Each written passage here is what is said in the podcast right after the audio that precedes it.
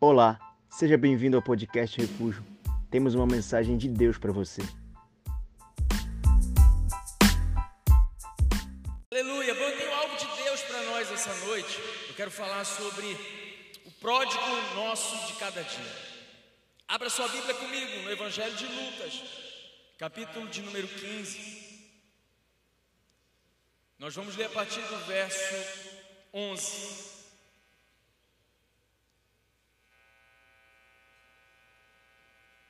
Se você não trouxe sua Bíblia, você pode acompanhar no telão a leitura.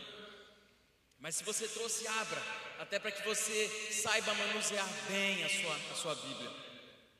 Lucas 15, 11 diz assim: Continuou, isso aqui é Jesus falando, tá bom? Certo homem tinha dois filhos. O mais moço deles disse ao pai: Pai, dá-me a parte dos bens que me cabe. E ele lhes repartiu os haveres. Passados não muitos dias, o filho mais moço, ajuntando tudo o que era seu, partiu para uma terra distante e lá dissipou todos os seus bens, vivendo dissolutamente. Depois de ter consumido tudo, sobreveio àquele país uma grande fome e ele começou a passar necessidade. Então, ele foi e se agregou a um dos cidadãos daquela terra e este o mandou para os seus campos para guardar os porcos. Ali desejava ele fartar-se das alfarrobas que os porcos comiam, mas ninguém lhe dava nada. Então, repita comigo, caindo em si, disse: Quantos trabalhadores do meu pai têm pão com fartura e eu aqui morro de fome? Levantar-me-ei, irei ter com meu pai e lhe direi: Pai, pequei contra o céu e diante de ti. Eu já não sou digno de ser chamado teu filho trata-me como um dos teus trabalhadores. E levantando-se, foi para o seu pai.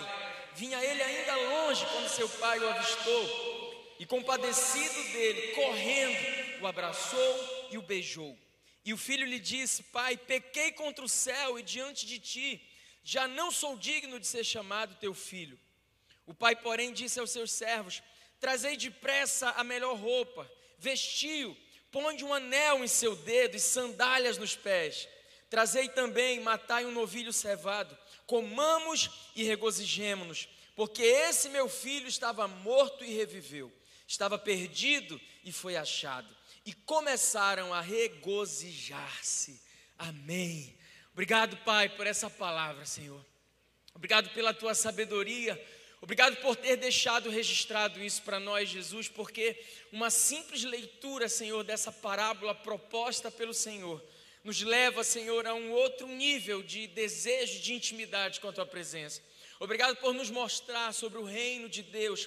Obrigado por nos mostrar o teu coração de Pai. Obrigado por colocar diante de nós a possibilidade da graça, do perdão e da misericórdia, Jesus. Fala aos nossos corações, porque essa parábola é extremamente preciosa, Pai, e nós precisamos do alimento espiritual contido nessa passagem, e nós só vamos ter tudo aquilo que o Senhor tem para nos falar se nós tivermos a revelação dos céus. Pai, eu não tenho nada para oferecer a não ser essa palavra que é a boa semente Fala aos nossos corações, dá o crescimento, Pai, e que as nossas vidas sejam transformadas a partir de hoje. Em nome de Jesus, se você concorda, diga amém. Dê mais um aplauso a Jesus e tome o seu assento. Glória a Deus. Gente, de todas as parábolas propostas por Jesus, de todas as tentativas de Jesus de ensinar sobre o reino de Deus, e não foram poucas. Há, há, registrado na Bíblia Sagrada diversas parábolas, diversas metáforas, de diversas formas. Jesus pregou o Evangelho para que ele pudesse ensinar acerca do reino de Deus. Muitas pessoas no nosso tempo têm confundido esses conceitos, o que é Evangelho e o que é reino de Deus, e até o que é reino dos céus. Eu tenho pensado muito sobre isso e muito em breve eu vou lançar uma palavra nesse sentido, a diferença entre evangelho, reino de Deus e reino dos céus. O reino de Deus, ele fala de governo. Então Deus quer estabelecer o seu governo sobre a terra e o evangelho é um meio, é um instrumento, é uma ferramenta para isso. Jesus aqui então ele está ensinando sobre o reino de Deus, mais especificamente ele está falando sobre aquilo que pode haver no nosso coração que nos afasta do Pai. Jesus está falando aqui sobre livre arbítrio. E sem sombra de dúvidas, Jesus está falando aqui sobre graça, perdão e misericórdia. Então ele está tentando explicar para um grupo de pessoas sobre o reino. E ele usa o exemplo de um jovem. Um jovem cujo comportamento é mais atual do que o jovem que vai nascer amanhã, em pleno 2022. Esse jovem, ele cresce um pouquinho e ele começa então a achar que ele sabe tudo o que ele precisa. Ele acha que é o dono da sua vida, ele estuda um pouquinho da lei do seu país, ele descobre que era possível pedir o seu quinhão, a sua parte da herança, ainda que o pai estivesse vivo. Aqui no Brasil isso não é possível, não existe herança de pessoa viva. No direito existe um princípio chamado princípio da cesine, que somente após a morte é que automaticamente se transferem os bens. Aqui era diferente, esse moleque ele estudou, esse moleque ele foi atrás de conhecimento, ele descobriu que ele poderia se, se achegar até o pai e pedir a sua parte da herança. Eu estou com pena do cliente que estava tentando traduzir e eu estou falando muito rápido. Então ele chega junto do pai, pai, olha, eu já sei de todas as coisas. Eu eu quero a minha parte, eu não quero ficar na tua casa. E a Bíblia diz que esse pai, ele muito embora lamente isso, porque depois ele vai ficar aguardando o retorno do filho ansiosamente, ele respeita o livre-arbítrio. Ele respeita a vontade e o desejo do filho, e o filho simplesmente pega a sua parte e vai viver dissolutamente, como está escrito na Bíblia. Em uma outra tradução, a Bíblia diz que ele foi viver desregradamente, sem nenhum tipo de regra, sem nenhum tipo de, de ordem, sem nenhum tipo de norma. Bom, e esse moleque aqui, ele não sabia o quão falso e perverso poderia ser o mundo lá fora. Ele descobre em busca da liberdade que ele acreditava que ele poderia conquistar da porta da casa do pai para fora, ele descobre algo trágico. Ele aprende que liberdade sem maturidade pode nos transformar em construtores do nosso próprio chiqueiro.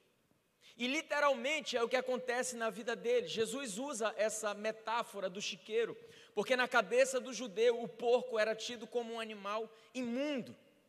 Então Jesus quer representar aqui, nesse chiqueiro especificamente, um, um, estilo de vida, um tipo de vida debaixo da maldição e completamente longe da bênção de Deus. Os chiqueiros de hoje em dia são chiqueiros arrumados, são chiqueiros de gente bonita, são chiqueiros de pessoas que decretaram a falência da feiura, são chiqueiros com academias lotadas, são chiqueiros dirigindo os carros importados, são chiqueiros morando nas mais altas coberturas de Belém. Mas Jesus ele quer nos levar a entender isso. É possível usar mal o nosso livre-arbítrio e ir habitar dentro de um chiqueiro. Só que esse moleque ele retorna, ele reconhece o seu erro. E ele entende que o seu erro não ofende simplesmente o seu pai. Percebe que tanto no discurso que ele treina, quanto no discurso que ele pratica, ele diz: Pai, eu pequei diante de ti, mas eu também pequei contra os céus. Ele entende a gravidade, a besteira que ele tinha feito. No verso 17, a Bíblia diz que ele em algum momento cai em si. E ele percebe então o quanto que ele usou mal o seu livre-arbítrio. Bom, essa parábola ela é sobre nós, gente.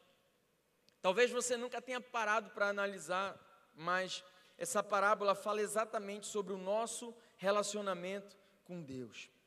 Ao contar essa parábola, Jesus está nos colocando na pessoa do filho. E automaticamente ele está se colocando na pessoa do pai. Essa parábola é muito rica. Eu já preguei pelo menos umas três ou quatro mensagens sobre o filho pródigo. Eu já preguei uma mensagem sobre o pai do filho pródigo. Eu já preguei uma mensagem sobre o irmão do filho pródigo. Eu já preguei uma mensagem sobre a mãe do filho pródigo. E talvez você diga assim, pastor, mas não tem mãe. Exatamente. Eu preguei no Dia das Mães sobre a falta que uma mãe faz dentro de um lar. E realmente faz falta essa mãe aqui. Mas é interessante porque há dois mil anos atrás parece que Jesus tirou uma foto da nossa geração e deixou registrado aqui. E eu pergunto para você que está me olhando com esses olhos lindos de morrer: o que, que há do filho pródigo em você? Pergunta para quem está atrás de você: o que, que há do filho pródigo em você?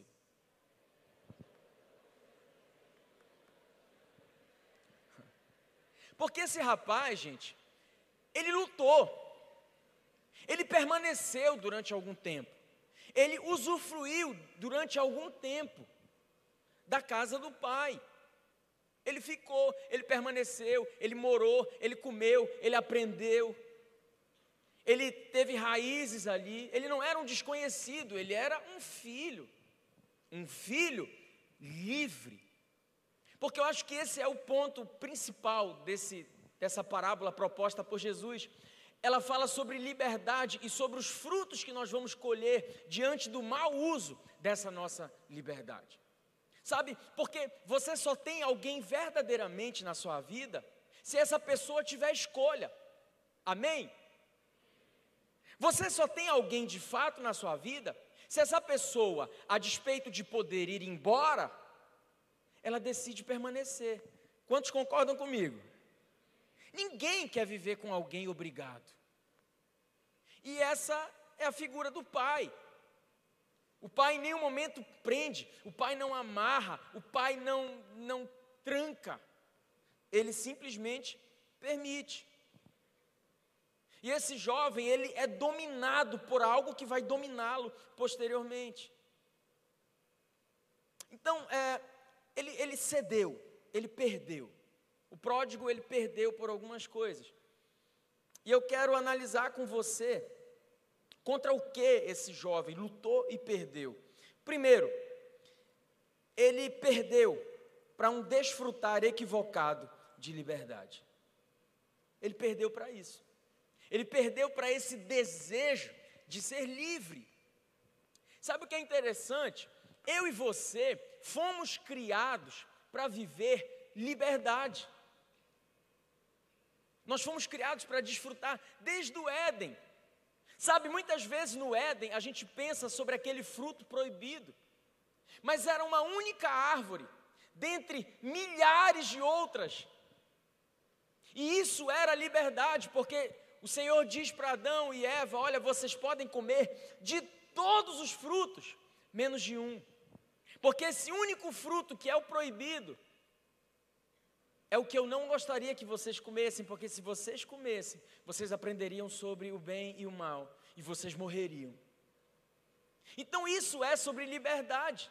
Vocês podem tudo. Existe um único que vocês podem, mas não convém.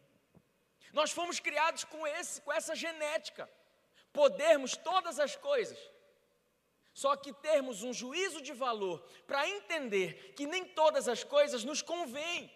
Esse jovem, ele quer o certo, mas da forma errada. Então, aquilo que é certo da forma errada se torna a coisa errada. Quando Paulo escreve à igreja da Galácia, no capítulo 5, verso 1, ele diz assim: Estai, pois, firmes na liberdade com que Cristo vos libertou Fiquem livres. Esse é o desejo de Jesus.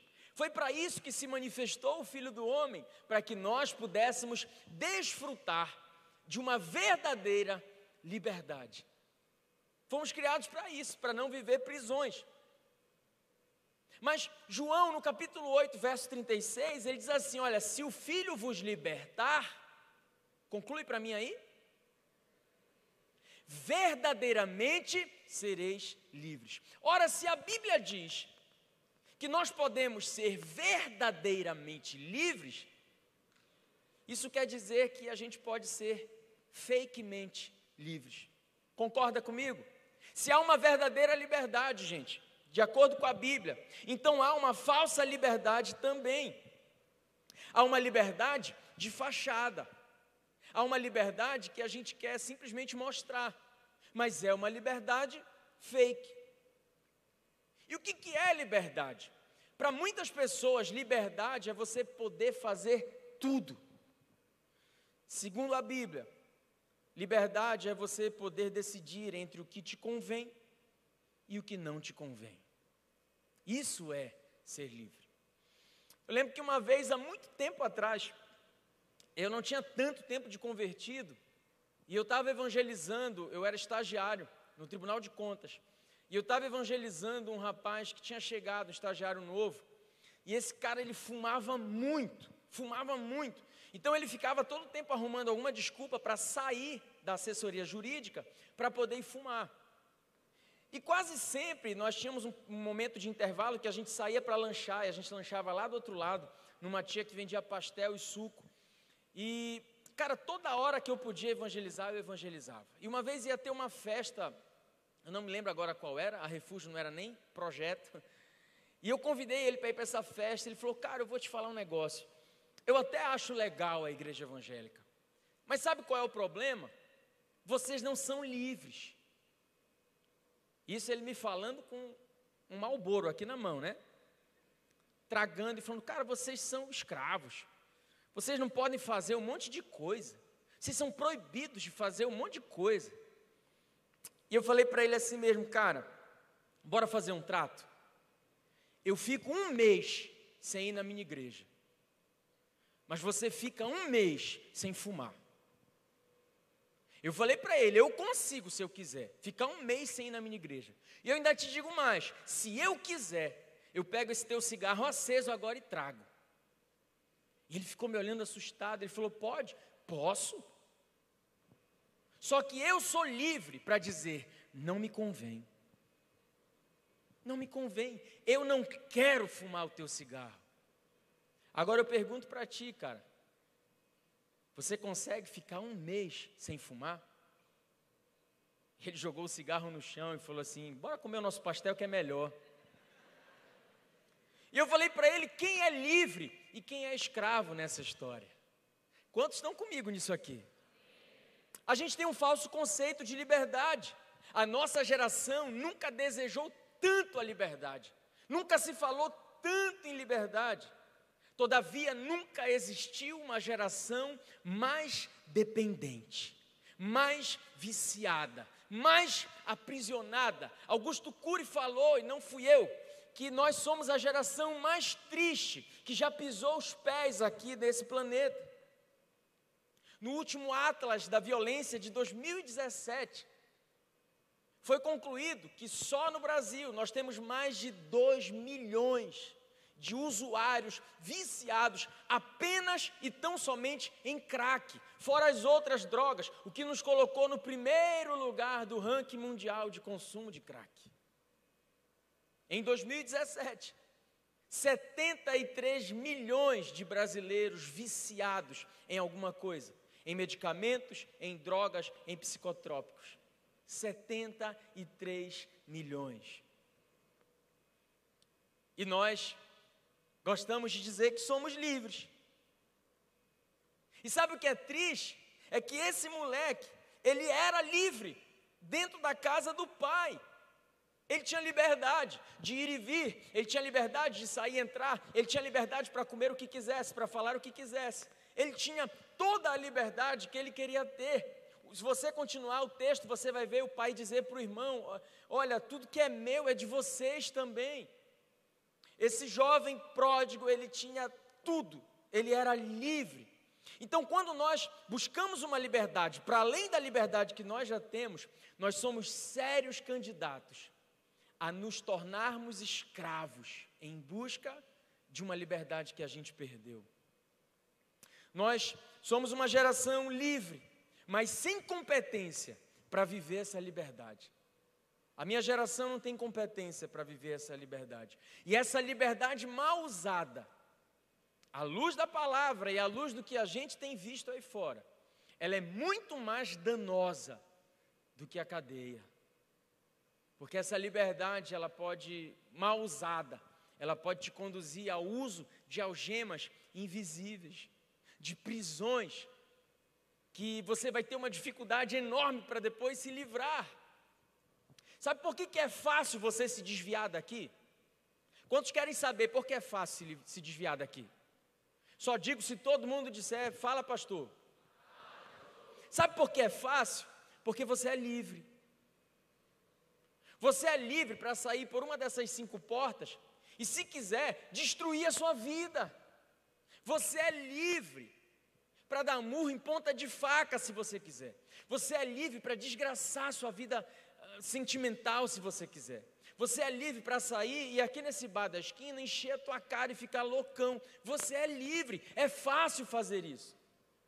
Mas sabe por que, que é difícil um cara que está lá vir para cá para dentro e viver isso de verdade?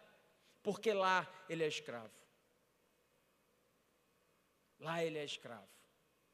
Esse moleque, ele só consegue sair da casa do pai porque ele era livre. O pródigo nosso de cada dia, ele está em busca incessantemente por essa liberdade que você só vai conhecer em Cristo Jesus. Mas ele é vencido por uma outra coisa, ele é vencido pela repulsa, por uma vida com regras. Ele quer viver desregradamente, ele quer viver dissolutamente. E deixa eu te ensinar algo precioso: regras são sempre margens de segurança.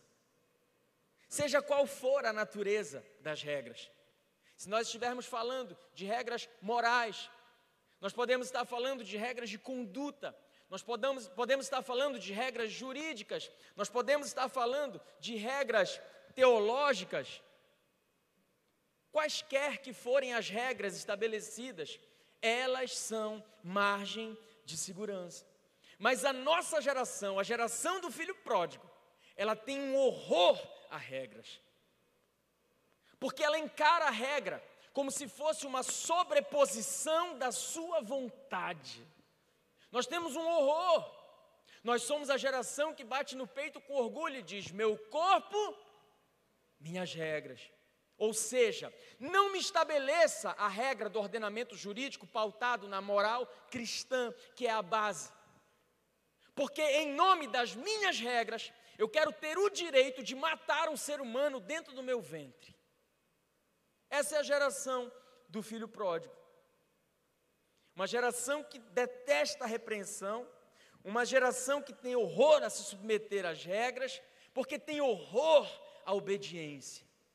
E a minha filha, com cinco anos, ela já sabe completar a frase: a obediência gera por isso a nossa geração não consegue viver a benção, porque é uma geração de desobedientes ou ex-obedientes. Pessoas que, como o filho pródigo, não conseguem se submeter a essas regras. Cara, e, e pensa comigo aqui. Que regras dentro da casa desse pai deveriam ser difíceis de obedecer? Porque a Bíblia diz que ele decide viver desregradamente, dissolutamente. Que regras? Porque esse pai é muito gente boa. Todas as vezes que eu leio essa parábola, eu vejo esse pai. Eu não sei como você imagina ele, mas eu imagino ele como um velhinho, gordinho, barbudo, gente boa pra caramba. É ou não é? O moleque diz: Me dá minha parte, ele vai e dá. Quantos tem mais de 30 anos aqui, que nem eu? Eu estou chegando nos 40. Eu imagino eu pedindo isso para minha mãe: mãe, me dá a minha parte da herança que me cabe. Havaiana de pau. Toma a tua herança, toma, toma, toma a tua herança. E engole o choro, que se chorar, se eu ouvir um pio, vai, eu vou te quebrar mais. Vara da infância e da juventude. Minha mãe era juiz em única e última instância apelo só para o Senhor Jesus Cristo, mas ela mesmo transitava em julgado e ela executava a pena. Esse pai é gente boa, ele cede, ele não briga, ele fica triste, mas ele cede. Esse moleque, ele é parecido com muita gente hoje, cara. Que aqui dentro da casa do pai, você quer viver desregradamente. Você quer viver dissolutamente. E você, líder, você só é meu amigo enquanto eu concordo. A partir do momento que você disser uma coisa que me contraria, hum, eu saio da casa do pai. É fácil, é simples. A nossa geração detesta obedecer regras. Se você estabelecer uma regra, eu pego a minha parte da herança, eu vou embora. Sabe por quê? Porque eu sou muito bom para me sujeitar a uma regra. E aqui eu destaco a terceira coisa que esse moleque, para qual esse moleque perdeu. Ele perdeu pela sua arrogância e prepotência. Pela sua arrogância e prepotência. Provérbios 16, 18, Salomão diz assim: a soberba ela precede a ruína, e a altivez de espírito ela precede a queda. Esse moleque se acha bom bastante, a ponto de poder dizer para o pai: Pai, eu não quero ficar contigo. Pai, eu não preciso do teu conselho. Eu não vim, eu não vim pedir a tua opinião. Eu não vim para te escutar. Eu vim para te comunicar uma decisão. A gente vive muito isso nos dias de hoje. Sabe, os sábios, eles estão cheios de dúvida. Os idiotas, eles estão cheios de certeza. É o sábio Sócrates dizendo: Eu só sei que eu nada sei. Sabe muito quem sabe que não sabe de nada. Então a gente muitas vezes é vencido por essa arrogância de achar que a gente pode viver a nossa vida sem depender de ninguém. Vamos criando essa autossuficiência que nos afasta de vínculos profundos, de submissão, de aprendizado. Gente, é por essa arrogância que nós rejeitamos fontes, é por essa prepotência que nós quebramos a aliança. É porque nos achamos bons demais para receber a repreensão, para ouvir aquilo que Deus tem que falar, e Deus não vai se materializar para falar com você, Deus vai usar pessoas para falar com você. Esse moleque se acha bom demais para estar ali. E quando alguém sai da igreja falando mal, é como se ele estivesse dizendo: Eu sou bom demais para estar aí dentro. A igreja é imperfeita. Sim, você está aqui dentro. Eu estou aqui dentro. Enquanto nós estivermos aqui, a igreja vai ser imperfeita, gente. Mas ela continua sendo a noiva de Cristo, ele continua apaixonado por ela, amém? Jesus é apaixonado pela igreja, mas pela nossa prepotência, não vou mais. A igreja, o mundo está entrando na igreja.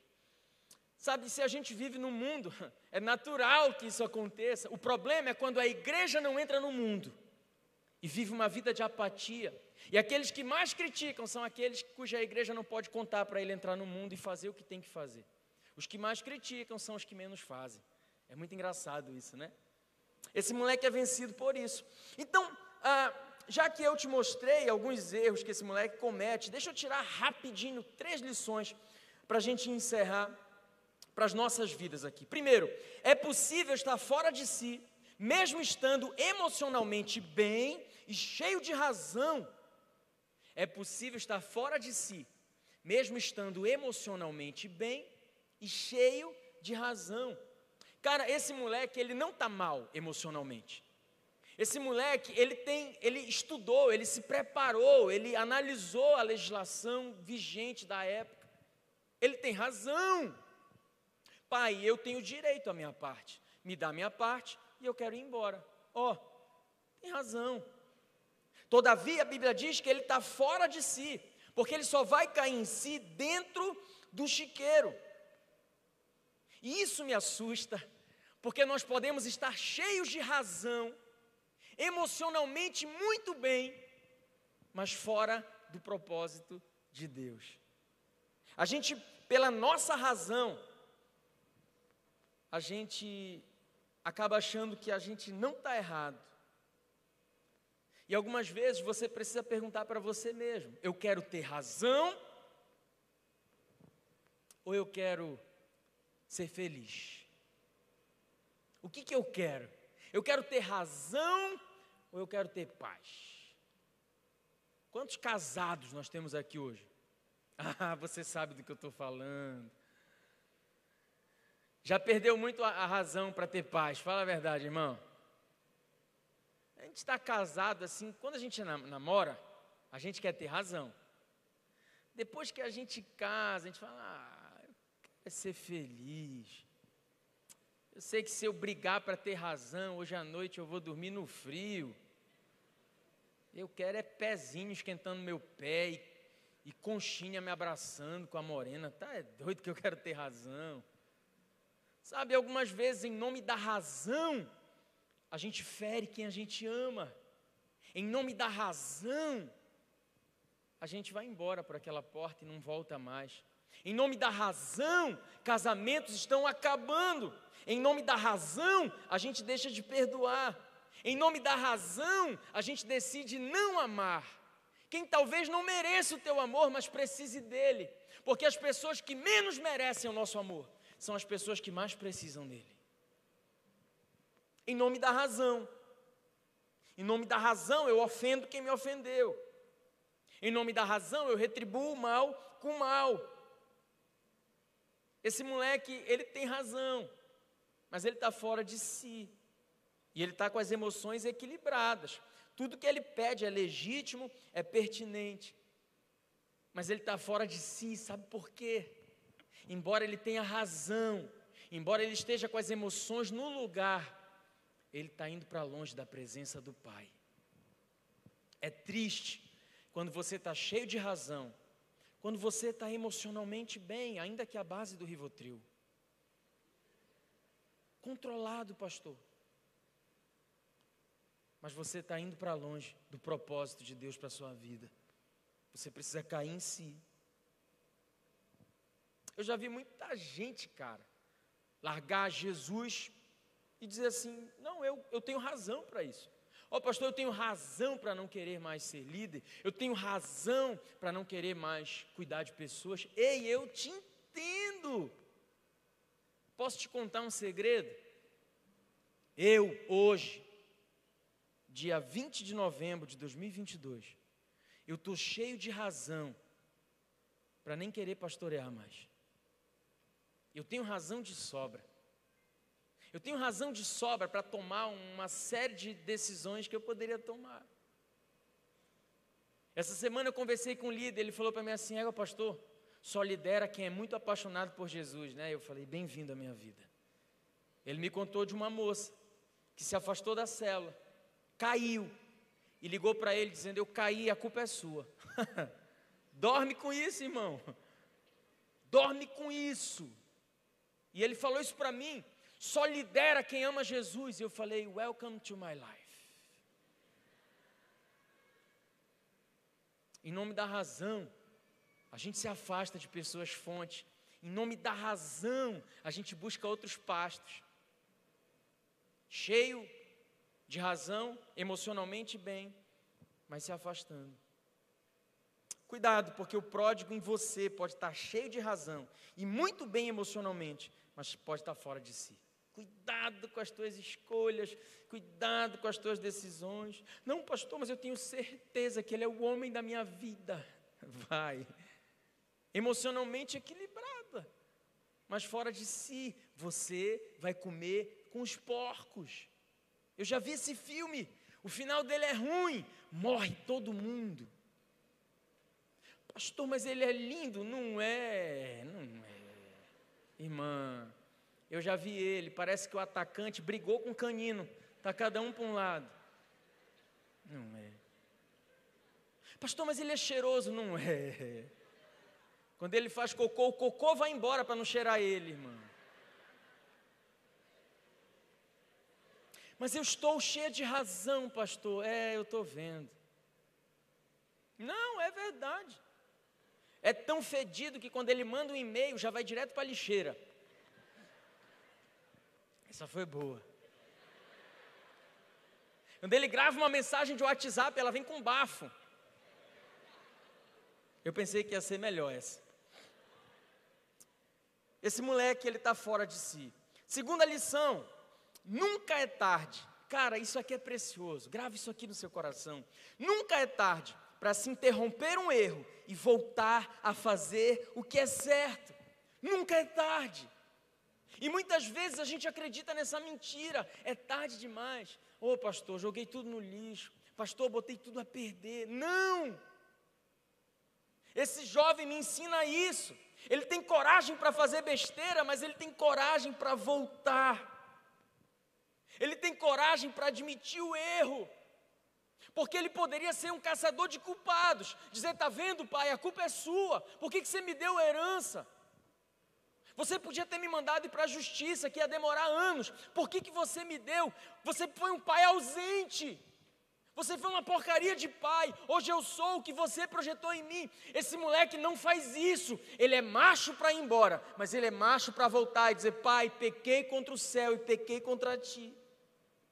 Diferente de uma geração nossa que é, uma, é caçador de culpado. Todo mundo tem culpa, menos você, que é a tulipa branca que cresce no catar. Você é inerrante, você Pai, Filho, Espírito Santo e você aqui na terra. E a gente vai vivendo o pródigo. Esse moleque tem capacidade de aprender com os próprios erros, cara. Coisa que muitos de nós não fazemos. E muitos de nós estamos no lugar em que estamos, porque merecemos isso. E não vem me falar de predestinação, ah, eu estou passando por isso porque Deus quis. Não, você está colhendo. Gálatas capítulo 6, verso 9. Você está colhendo o que você semeou. Pablo Neruda disse uma vez: Nós somos livres para tomar as nossas decisões, mas nos tornamos escravos de todas as consequências. Ele está parafraseando o velho apóstolo Paulo quando escreve a Gálatas. Esse moleque admite o erro. Ele não quer alimentar essa ideia, esse vitimismo barato que muitas vezes a gente alimenta e vai nos carcomindo, nós vamos nos perdendo nas nossas desculpas, e todo aquele que é bom de desculpa, ele é ruim de arrependimento. Já viu isso? Cheio de razão, cheio de argumento, é ruim de arrependimento. Gente quebrantada pelo Espírito Santo. Você fala um ai, ele está chorando, me perdoa por isso, me perdoa por isso também, por aquilo, pelo que eu não fiz, me perdoa. Isso é gente cheia do Espírito Santo. Gente cheia do Espírito Santo não é gente que não erra, não. É gente que, quando erra, tem hombridade para reconhecer o erro, pedir perdão. Fiz a besteira, mas vou consertar a besteira que fiz. Me arrependo, mas não fico no arrependimento. Levanto, volto, tomo posição. Pai, pequei contra o céu e contra ti. Eu não sou digno nem de ser chamado teu filho. Eu estou me enxergando como de fato eu sou. Ele saiu um menino, mas ele voltou um homem. Nunca é tarde para a gente fazer o que é certo. Nunca é, nunca é tarde para a gente voltar diferente da forma como a gente foi. Porque para Deus você só volta se você voltar em arrependimento. Se você volta sem quebrantamento, você não voltou, você só mudou de lugar, mas o Espírito que te conduz é o mesmo. Enquanto a gente se acha injustiçado, a gente não vive o novo de Deus, porque não tem quebrantamento. E a graça precisa nos levar a esse arrependimento, a saber lidar com aquilo que ficou para trás. Deixa eu te dizer uma frase preciosa, grava no seu coração. Você não é o que você fez, você é o que você faz. Está comigo? O teu passado não te define, o que te define é o que você decide hoje, agora, aqui. Você não pode fazer nada pelo seu passado, mas você pode fazer pelo seu futuro. Quando, pastor? Hoje. Você não é o que você fez, você é o que você faz. Nunca é tarde para a gente mudar o rumo e voltar. Terceira lição para a gente terminar. O pai sempre vai entregar ao arrependido muito mais do que o que ele precisa para ser feliz. Olha o que esse moleque faz. Ele diz assim: Ah, eu comendo com os porcos, eu lembrei, meu, os empregados do meu pai, eles têm pão. Eu vou voltar, eu vou dizer, pai, eu não preciso de nada, não. Eu não quero nada do que eu tinha. Só me dá um lugar na tua casa e me dá um pouco de pão. É só o que eu preciso família e pão. E o pai, ele, ele recebe o filho sem acusação, reparou isso? A Bíblia diz que ele o avista de longe, isso significa que esse pai estava na porta, esperando o retorno do filho. Esse moleque cai em si, e ele primeiro, ele, ele descobre que é preciso muito pouco para ser feliz. No meio dos porcos, ele diz: Eu só queria pão e família. Ninguém com fome pensa numa Ferrari. A gente precisa de pouco para ser feliz, irmão. Você sabia que existem pessoas aqui mesmo, nesse auditório, orando para ter coisas que você tem na vida, mas não valoriza? Esse moleque teve tudo, e quando ele perde, ele diz assim: Eu queria ter um pouco. Ele valoriza quando cai em si. Sabe, para você que está talvez amargurado porque algumas coisas não deram certo essa semana, você conseguiu fazer xixi hoje? Tem pessoas internadas fazendo hemodiálise, que o sonho da vida delas era poder fazer xixi como você fez. Bota a mão no teu coração aí, quantas batidas. Tem gente na fila do transplante, esperando só para receber um coração que está fazendo exatamente o que o seu está fazendo aí. Você tem razões de sobra para ser feliz. Felizes os que descobrem isso a tempo. E esse moleque chega diante do pai: Pai, eu só quero pão. Pai, eu só quero um trabalho. Me dá dignidade. Porque pelo mau uso da minha liberdade, eu perdi. E o pai vai além, gente. O pai vai além. Ó oh, pai, eu pequei contra o céu, contra ti, eu não sou digno. Não fala mais nada.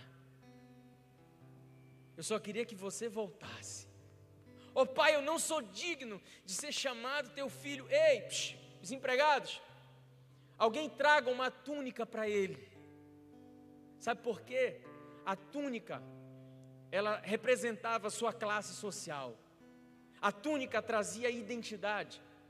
De acordo com a sua classe social, você vestia uma túnica com um tecido específico dos escravos que não tinham túnica, aos pobres que usavam roupa de pano grosseiro, até as famílias mais abastadas que tinham túnicas de tecidos raríssimos.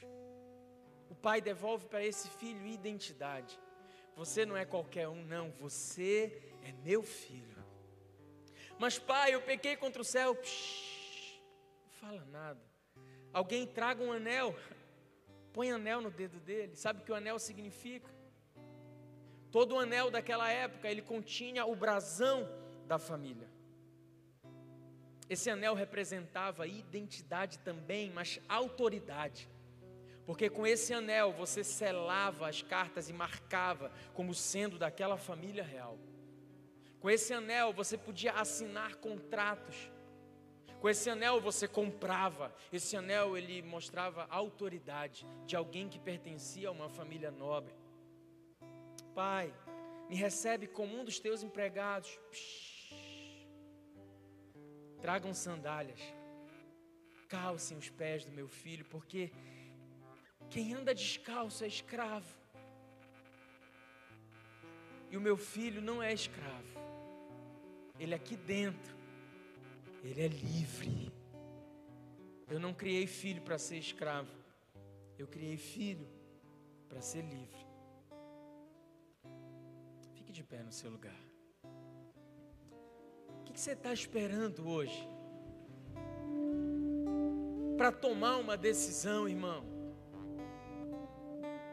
O que você está esperando para voltar para o lugar de onde você nunca devia ter saído? O que está faltando para você parar, negar o pródigo que há em você? Esse pródigo que está desesperadamente em busca de liberdade. Esse pródigo que está vivendo dissolutamente, desregradamente. Esse pródigo que odeia objeções, regras. Não é tarde para você fazer o que é certo. Ouça isso que o teu pastor te diz carinhosamente essa noite. Não é tarde. Talvez o teu coração que é enganoso está dizendo para você que não adianta mais. Você está acreditando em várias vozes que têm falado para você que é isso mesmo, você não suporta mais, você é um hipócrita. Não, você não é um hipócrita. Você é alguém como eu, um pecador que reconhece que precisa desesperadamente de um abraço de um pai. A igreja não é lugar de hipócritas, não.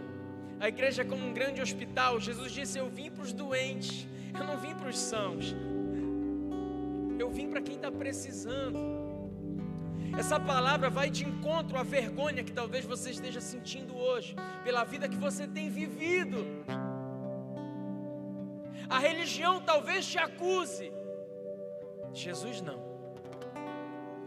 Jesus é aquele que se encontra com uma mulher apanhada em adultério, que está diante dele, os acusadores, cada um com pedras nas mãos, segurando com veemência, a ponto de atirar todos enxergando o pecado nela. Jesus enxerga como os olhos de um pai. Quando Jesus olha nos olhos daquela mulher, ele vê toda a sua criação, ele vê o quanto que ela teve uma vida sofrida, ele vê aquela mulher vivendo uma vida de desrespeito, ele vê uma mulher vivendo uma vida à margem da sociedade. Ele não enxerga como os acusadores, ele enxerga como um pai que sonhou uma vida diferente da vida a qual aquela mulher apanhada em adultério estava vivendo. Ele então diz: aquele que não tem pecado, atire a primeira pedra. Ninguém atira. Ele pergunta para a mulher: onde estão os teus acusadores? Eu também não te acuso. Vá e não peques mais. É assim que Jesus te enxerga essa noite por pior que talvez seja o teu pecado, por maior que seja o teu erro,